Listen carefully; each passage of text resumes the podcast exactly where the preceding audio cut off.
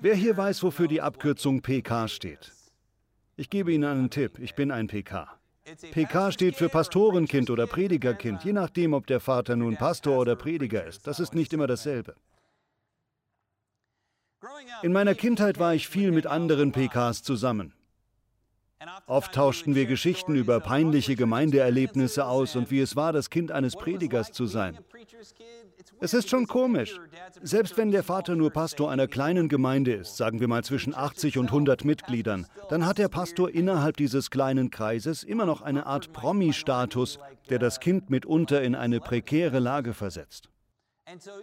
Selbst wenn der Vater nur Pastor einer kleinen Gemeinde ist, macht das Kind diese merkwürdige Erfahrung, bei allem ein Insider zu sein. Eine Sache, die für mich sehr komisch war, ist folgendes, und es wäre interessant, mit einigen von Ihnen in dieser Hinsicht die Erfahrungen auszutauschen. Und zwar wenden sich viele Predigerkinder vom Glauben ab, und wenn das geschieht, dann nicht auf ambivalente Weise. Sie werden nicht bloß zu Agnostikern, die das Ganze kalt lässt. Nein, sie werden zu ausgesprochenen Gegnern der Kirche, Gegnern des Predigerdienstes, Gegnern des Gottesglaubens. Ich glaube, dafür gibt es viele Gründe. Manchmal ist es sozusagen einfach im Kuchen eingebacken. Verstehen Sie, was ich meine? Einige Kinder sind von Geburt an einfach verrückt. Einige Kinder sind einfach so. Es ist definitiv nicht immer die Schuld des Predigers oder Pastors. Aber ich glaube, dass Pastorenkinder teilweise beobachten, dass ihre Eltern bei der Wahl zwischen Kindern und Kirchengemeinde häufig dem Sichtbaren den Vorzug vor dem weniger Sichtbaren geben. Dass es ihnen mehr darum geht, was andere Menschen sehen, als darum, was die Kinder erleben. Dadurch haben viele Kinder das Gefühl, Papa ist die Kirche wichtiger als ich. Wir mögen geneigt sein, das als Heuchelei zu bezeichnen, aber ich glaube nicht, dass es das ist. Ich glaube, viele Väter und Mütter dieser Kinder sind moralische Menschen, die an die Bibel glauben und Jesus lieben. Aber teilweise kümmern sie sich mehr um ihr Projekt als um die Person. Es kann noch viele andere Gründe geben, warum Kinder ihren Glauben verlieren. Es liegt nicht immer an den Eltern.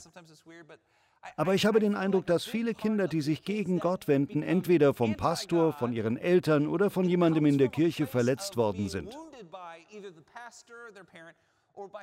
Ich kenne einen Mann, der mir erzählte, dass es die Art war, wie die Kirche seinen Vater behandelte, die ihn dazu brachte, die Kirche verlassen zu wollen. Unterm Strich läuft es darauf hinaus, dass die Kirche, die Gläubigen, die Eltern mehr um ihr Ego, ihren Kampf und ihren Stolz besorgt waren, als darum, welche Botschaft sie mit ihrem Leben vermittelten, besonders gegenüber jungen Menschen. Unser Leben vermittelt eine Botschaft. Unser Leben ist eine Predigt. Wie wir uns benehmen, wie wir unsere Mitmenschen behandeln, wie wir unsere SMS schreiben oder Auto fahren, wie wir auf E-Mails reagieren oder uns bei Besprechungen benehmen, wie wir uns in Anwesenheit unserer Kinder verhalten, vorausgesetzt wir haben welche, oder gegenüber unserem Ehepartner oder unserer Familie oder unseren Nachbarn. Und ganz besonders gegenüber unseren Feinden. Das alles ist eine Predigt, besonders auch für unsere Bekannten, die zuschauen. Damit möchte ich Sie heute ermuntern. Das macht einen Großteil des Auftrages Gottes aus. Er hat uns beauftragt, ein Zeugnis zu sein. Wir sollen Hoffnung vermitteln. Den Menschen, die die Lösungsversuche der Welt sehen und sich dabei hoffnungslos fühlen. Menschen, die von diesen Lösungsversuchen nicht überzeugt sind. Wenn Sie dann uns sehen, sollten Sie Personen sehen, die von Frieden, Lebensfreude und Vergebungsbereitschaft geprägt sind. Personen, die zwar nicht perfekt sind, die aber etwas Anziehendes an sich haben. Meine Hoffnung für heute ist, dass wir das ergreifen können, das Predigthafte unserer Lebensweise. Im 1. Petrusbrief, Kapitel 2, steht eine bekannte Bibelstelle, sie steckt voller guter Gedanken. Auf dem theologischen Seminar nannten wir das eine Perikope. Ich weiß nicht, was der Laienbegriff dafür ist. Eine Perikope ist ein Bibelabschnitt, der fast so etwas wie ein Essay für sich ist. Der Abschnitt ist in drei Teile aufgeteilt und wenn man alles zusammenliest, dann bekomme ich als vollblütiger amerikanischer, freiheitsliebender Mann das Zittern und wir werden gleich sehen, warum. Wir wollen den Abschnitt einmal durchgehen. Sie können gerne in Ihrer Bibel oder auf Ihrem Smartphone mitlesen oder auf der Leinwand hinter mir, wenn Sie können. Heutzutage sind Bibelstellen ja ganz leicht nachzuschlagen. Okay, los geht's. Ihr aber seid ein von Gott auserwähltes Volk, seine königlichen Priester. Ihr gehört ganz zu ihm und seid sein Eigentum. Merken Sie sich das. Er zählt diese vier Dinge immer wieder auf. Es ist das Konzept der Heiligkeit, des Abgesondertseins, Kadosh. Auf Hebräisch. Viele von uns, die eine christliche Erziehung hatten, denken bei Heiligkeit an nicht betrinken, keine Schimpfwörter benutzen, kein Sex vor der Ehe, oder? Wir denken beim Wort Heiligkeit an all die Dinge, die wir nicht tun sollen. Aber in der Bibel geht es bei Heiligkeit eher darum, dass wir in der Welt etwas Einzigartiges sind. Dass wir uns durch den Weg, den Jesus uns vorgezeichnet hat, von anderen abheben, sodass offensichtlich ist, dass an uns etwas anders ist. Dass wir auf einem anderen Weg sind als die Welt. Petrus schreibt, ihr seid berufen, ihr seid abgesondert und weiter. Deshalb sollt ihr die großen Taten Gottes verkünden, der euch aus der Finsternis befreit und in sein wunderbares Licht geführt hat. Früher wart ihr nicht sein Volk, aber jetzt seid ihr das Volk Gottes. Früher kanntet ihr Gottes Barmherzigkeit nicht. Doch jetzt habt ihr sie erfahren. Das ist der erste Teil, okay? Ihr seid etwas Besonderes. Nun der zweite Teil. Meine lieben Freunde, ihr wisst, dass ihr in dieser Welt was seid? Ihr seid Fremde. Sie ist nicht eure Heimat. Was meint er damit? Er sagt, der alte Mensch, der ihr einmal wart, ist tot. Er ist begraben. Ihr seid jetzt ganz neue Wesen, fast wie Außerirdische auf einem anderen Planeten. Die Erde ist wie eine neue Welt für euch und ihr seid hier bloß Besucher. Deshalb bitte ich euch eindringlich, gebt den Angeboten und Verlockungen dieser Welt nicht nach. Ihr Ziel ist es, euch innerlich zu zerstören. Lebt stattdessen so vorbildlich, dass die Menschen, die Gott nicht kennen, darauf aufmerksam werden. Durch euer Verhalten sollen selbst die überzeugt werden, die euch bösartig verleumden. Wenn sie dann aufgrund eurer guten Taten zur Einsicht kommen, werden sie Gott am Tag des Gerichts für ihre Rettung danken. Das ist ein Echo dessen, was Jesus sagte, richtig? Ihr seid das Licht der Welt. Wohlgemerkt, er sagte nicht, ich, Jesus, bin das Licht der Welt, sondern ihr seid es. Ihr seid das Licht der Welt. Eine Stadt auf einem Hügel kann nicht verborgen werden. Menschen stellen eine Lampe nicht unter eine Schüssel, sondern auf einen Lampenständer, damit sie allen im Haus Licht spenden kann. Genauso soll euer Licht vor allen Menschen leuchten. Dann werden sie eure guten Taten sehen und euren Vater im Himmel preisen, richtig? Das ist es, was Petrus hier sagen will. Führt ein vorbildliches Leben, seid gut, tut euren Mitmenschen Gutes. Warum? Nicht so sehr aus moralischen Gründen, sondern um andere Menschen auf einen besseren Lebensweg zu locken. Bei den ersten beiden Teilen kommen wir noch mit, oder? Lebt vorbildlich, tut Gutes. Es ist der dritte Teil, der einem an die Nieren geht. Glauben Sie, dass die Bibel das Wort Gottes ist? Wer hier glaubt das? Glauben Sie, dass Sie sich nach der Bibel richten sollen? Sind Sie sicher? Gut, dann lese ich jetzt den letzten Teil.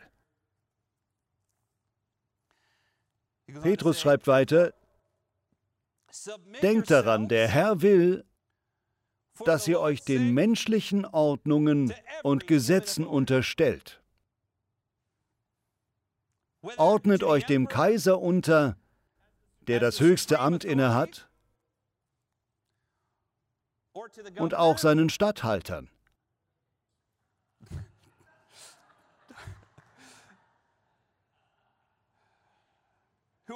Denn sie haben den Auftrag, diejenigen zu bestrafen, die Gesetze übertreten und die zu belohnen, die Gutes tun. Gott will, dass ihr durch euer vorbildliches Verhalten alle zum Schweigen bringt, die euch aus Unwissenheit oder Dummheit verleumden. Was meinen Sie, gibt es heute Menschen, die Christen aus Unwissenheit oder Dummheit verleumden? Das könnt ihr tun, weil ihr freie Menschen geworden seid. Da sagen wir alle, ja, genau, wir sind frei. Aber missbraucht diese Freiheit nicht als Ausrede für euer eigenes Fehlverhalten. Denn ihr seid frei geworden, damit ihr Gott dient. Achtet alle Menschen und liebt eure Brüder und Schwestern. Habt Ehrfurcht vor Gott. Und es ist diese letzte Aufforderung, die einem an die Nieren geht. Bringt dem Kaiser den schuldigen Respekt entgegen.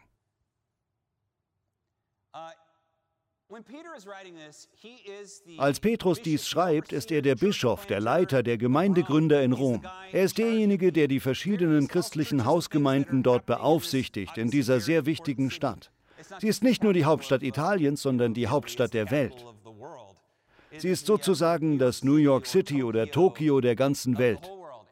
Sie ist der Angelpunkt, was Einfluss betrifft. Nun nimmt die Zahl der Christen dort zu und sie bekommen einen bestimmten Ruf und der Ruf ist nicht gut.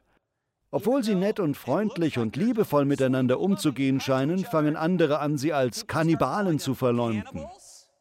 Warum? Weil gemunkelt wird, dass sie das Fleisch und das Blut ihres Rabbis essen. Da fragen sich die Leute, wie abgedreht sind die denn? Dabei ist das bloß das Abendmahl. Es wird gemunkelt, dass die Christen inzestuös sind, weil Ehemänner und Frauen offen miteinander verkehren und sich Brüder und Schwestern nennen. Das war eine gängige Praxis unter den frühen Christen, dass alle sich mit Bruder oder Schwester ansprachen. Auch heute ist das noch üblich. Und meine Lieblingsverleumdung, Christen wurden Atheisten genannt, weil sie den römischen Götterpantheon und die Gottheit des Kaisers ablehnten. Doch ihr Verhalten war an sich gut. Es gab so viel unwissendes, dummes Gerede über die frühen Christen. Und wenn er sagt, bringt dem Kaiser Respekt entgegen, ist es verrückt, dass er das sagt. Meinen Sie, Ihr Staatsoberhaupt ist zu kritisieren? Hören Sie zu, als Petrus dies schreibt, ist Nero der Kaiser, der als einer der großen Tyrannen der Geschichte bekannt ist. Dieser Typ gelangt an die Macht, als er 16 Jahre alt ist und er ist ein Irrer, wie er im Buche steht. Abgesehen davon, dass er böse ist, ist er auch ein totaler Sadist. Sobald er auf den Thron kommt, bringt er Menschen um. Einer dieser Menschen war seine eigene Mutter. Er bringt seine Frau um. Er bringt seine nächste Frau um, die schwanger ist. Er ist ein Bösewicht. Das ist zwar nicht sicher, aber es wird erzählt, dass er im Alter von 26 mit seinem Liebhaber im Palast und auf den Bereich unterhalb des Palastes hinabsieht. Dort stehen lauter Zelte wie eine Zeltstadt, wo reger Handel betrieben wird.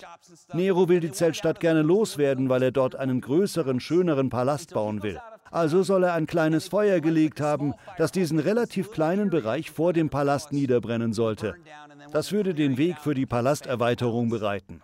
Stattdessen breitet sich das Feuer gewaltig aus und umfasst die ganze Stadt. Und mit der ganzen Stadt meine ich, dass 75 Prozent der Stadt Rom niederbrennt.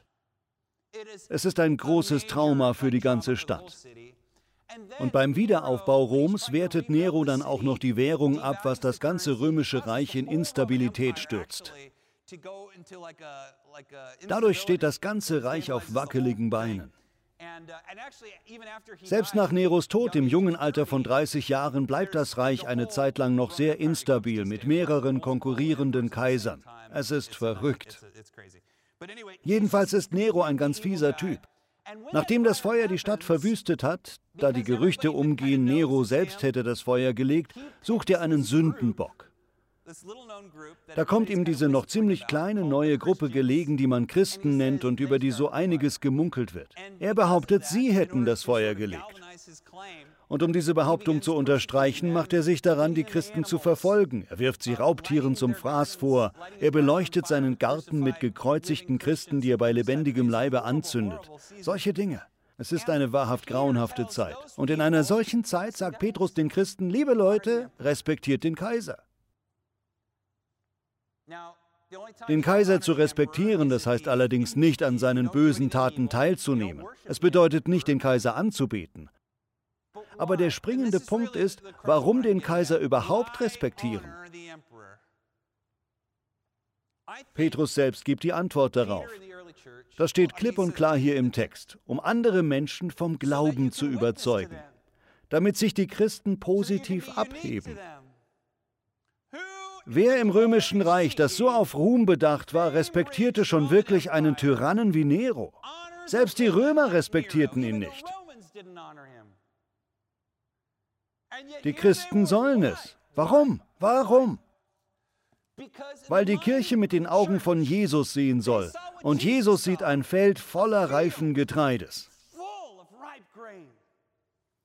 Einmal schaute Jesus auf eine Menge notleidender und kranker und einsamer Menschen, die zu ihm kamen, und er wandte sich seinen Jüngern zu und sagte ihnen, schaut euch dieses Getreidefeld an, betet, dass der Gott der Ernte Erntearbeiter schickt.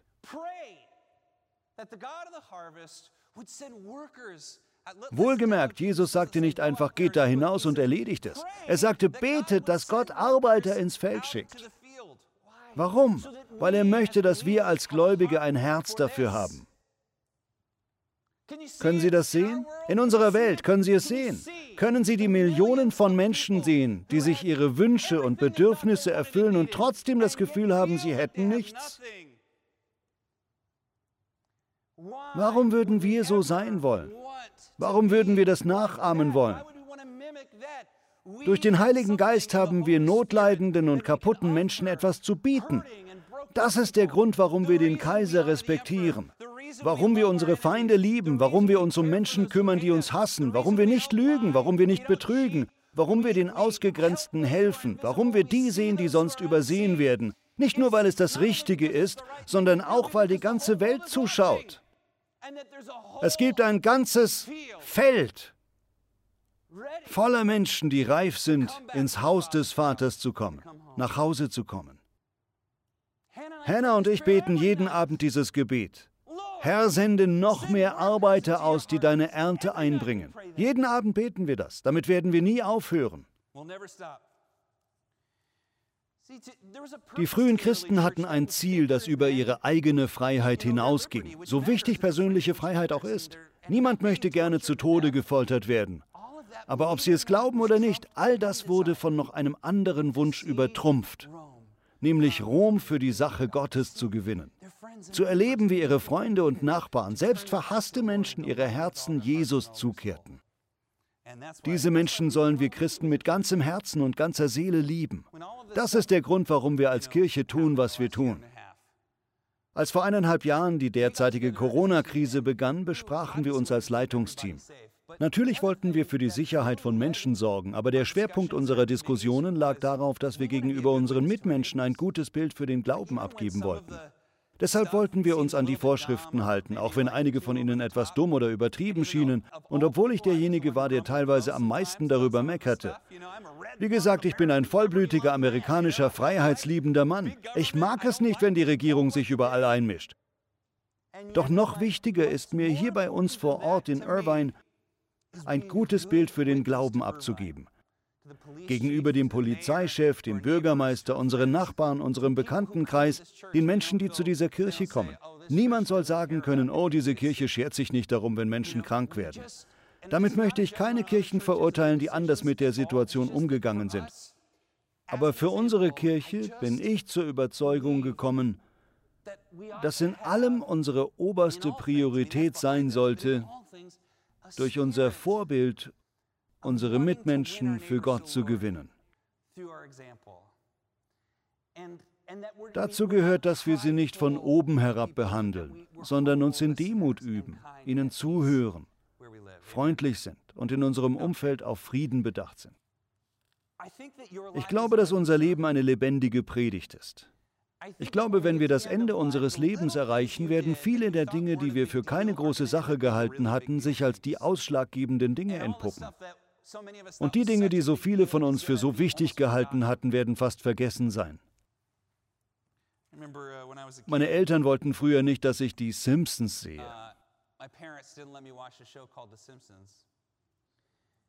Natürlich sah ich mir sie so oft an, wie ich konnte. Ich erinnere mich noch an eine Episode, die mein Interesse an einem Thema weckte, das mich seitdem schon mein ganzes Leben beschäftigt, nämlich die Chaostheorie und die Nichtlinearität kleiner Dinge im Leben. Dieses Thema kam in einer Baumhaus des Schreckens-Episode vor, wo der Toaster von Homer Simpson zu einer Zeitmaschine wird und ihn mehrfach in der Zeit zurückbringt und ihn dann wieder nach Hause bringt. Er reist also in der Zeit zurück und tritt auf eine Blume. Er sagt sich, ach, keine große Sache. Dann kommt er zurück und das ganze Universum hat sich verändert. Bei jeder Toaster-Zeitreise versucht er seine Fehler auszubügeln, aber immer wieder passiert ihm etwas ganz Kleines, was später riesige Auswirkungen hat. Er niest einen Dinosaurier an und alle Dinosaurier fallen um, alle Lebewesen fallen aus dem Himmel. Als er zurückkehrt, ist seine Familie super nett und er ist reich und glücklich. Dann sagt er zu seiner Frau, Schatz, reichst du mir einen Donut? Und sie erwidert, ein Donut, was ist ein Donut? Und er schreit auf, ah, ah, ah, nein! Er betätigt sofort wieder seinen Toaster und gleich nachdem er verschwunden ist, regnet es Donuts. Und seine Frau sagt, oh, es regnet wieder. Na egal. Was solche Science-Fiction-Sendungen oder Filme wie Zurück in die Zukunft zeigen, ist das, was man in der Stochastik Nichtlinearität nennt. Dass kleine Ereignisse eine riesige Wölbung in der Statistikkurve bewirken können. Mit anderen Worten, wir haben gar keine Vorstellung davon, welche Auswirkungen im Laufe der Zeit selbst ganz kleine Dinge im Leben haben können. Das Wichtigste, was Sie in Ihrem Leben je getan haben, könnte irgendeine kleine gedankenlose Tat vor sechs Jahren in einem Supermarkt gewesen sein. Für mich hat das zu einer Lebensphilosophie geführt, die ich so betrachte, als bekäme ich immer wieder kostenlose Lotterietickets. In der Lotterie sind die Gewinnchancen sehr gering, wenn man sich ein Ticket kauft. Ich spiele zwar keine Lotterie, ich hasse die Lotterie sogar, aber ich weiß, dass die Gewinnchancen sehr gering sind. Das Geld, das man dafür ausgibt, ist mit allergrößter Wahrscheinlichkeit zum Fenster rausgeworfen. Bekommt man hingegen ein Lotterieticket geschenkt, ist das ein gutes Geschäft, weil die Gewinnchance, auch wenn sie sehr klein ist, einen nichts kostet.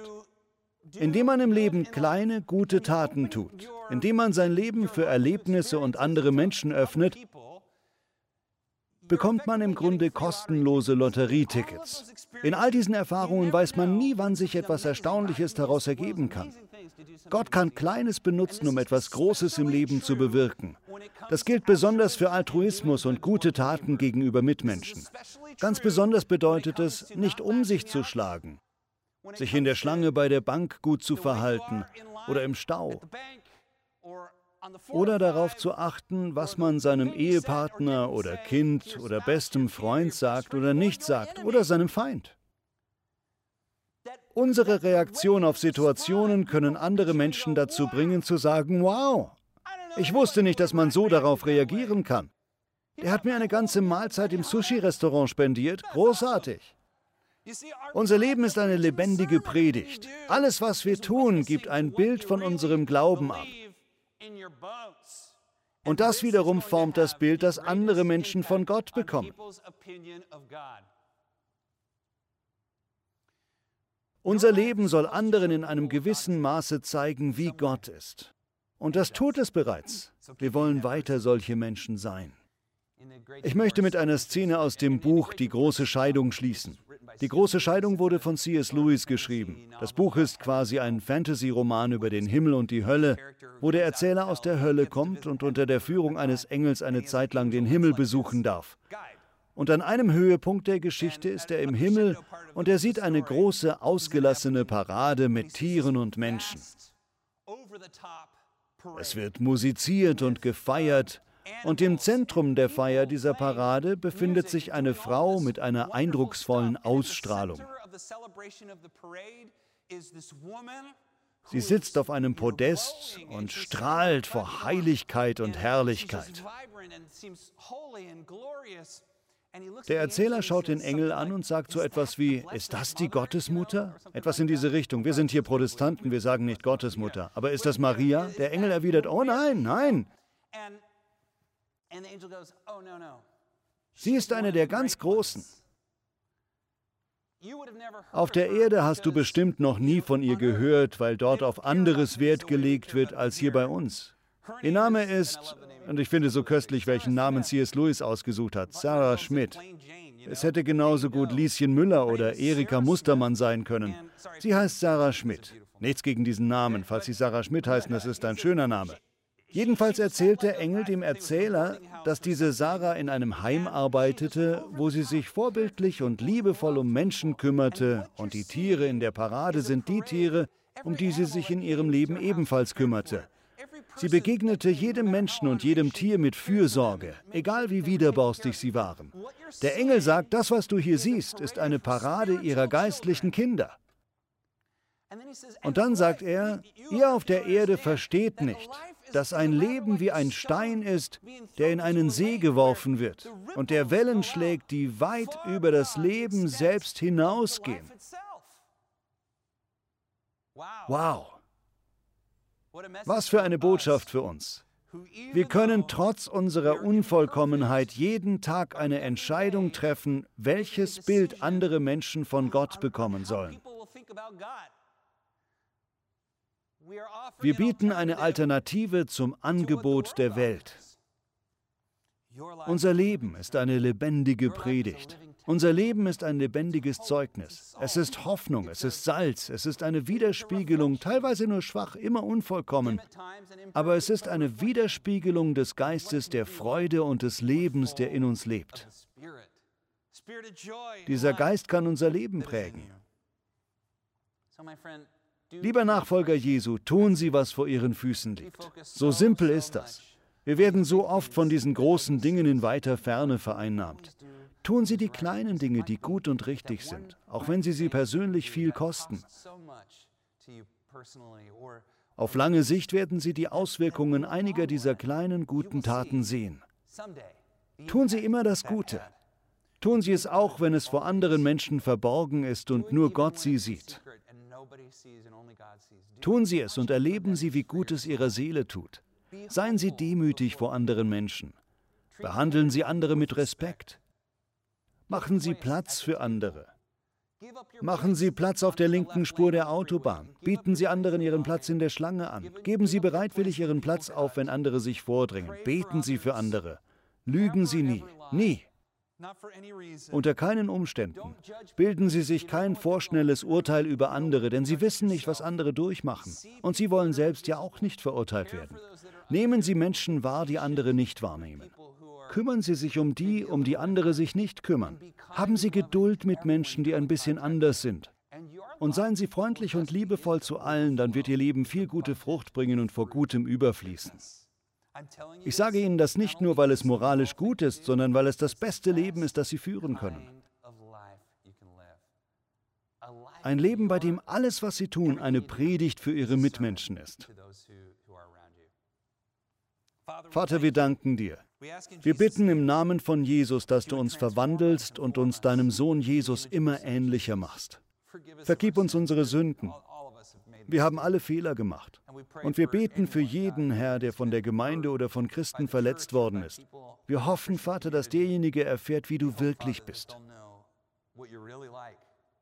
Hilf uns, Herr, das Gute zu lieben und das Böse zu hassen und unseren Mitmenschen freundlich und liebevoll zu begegnen. Im Namen Jesu. Amen.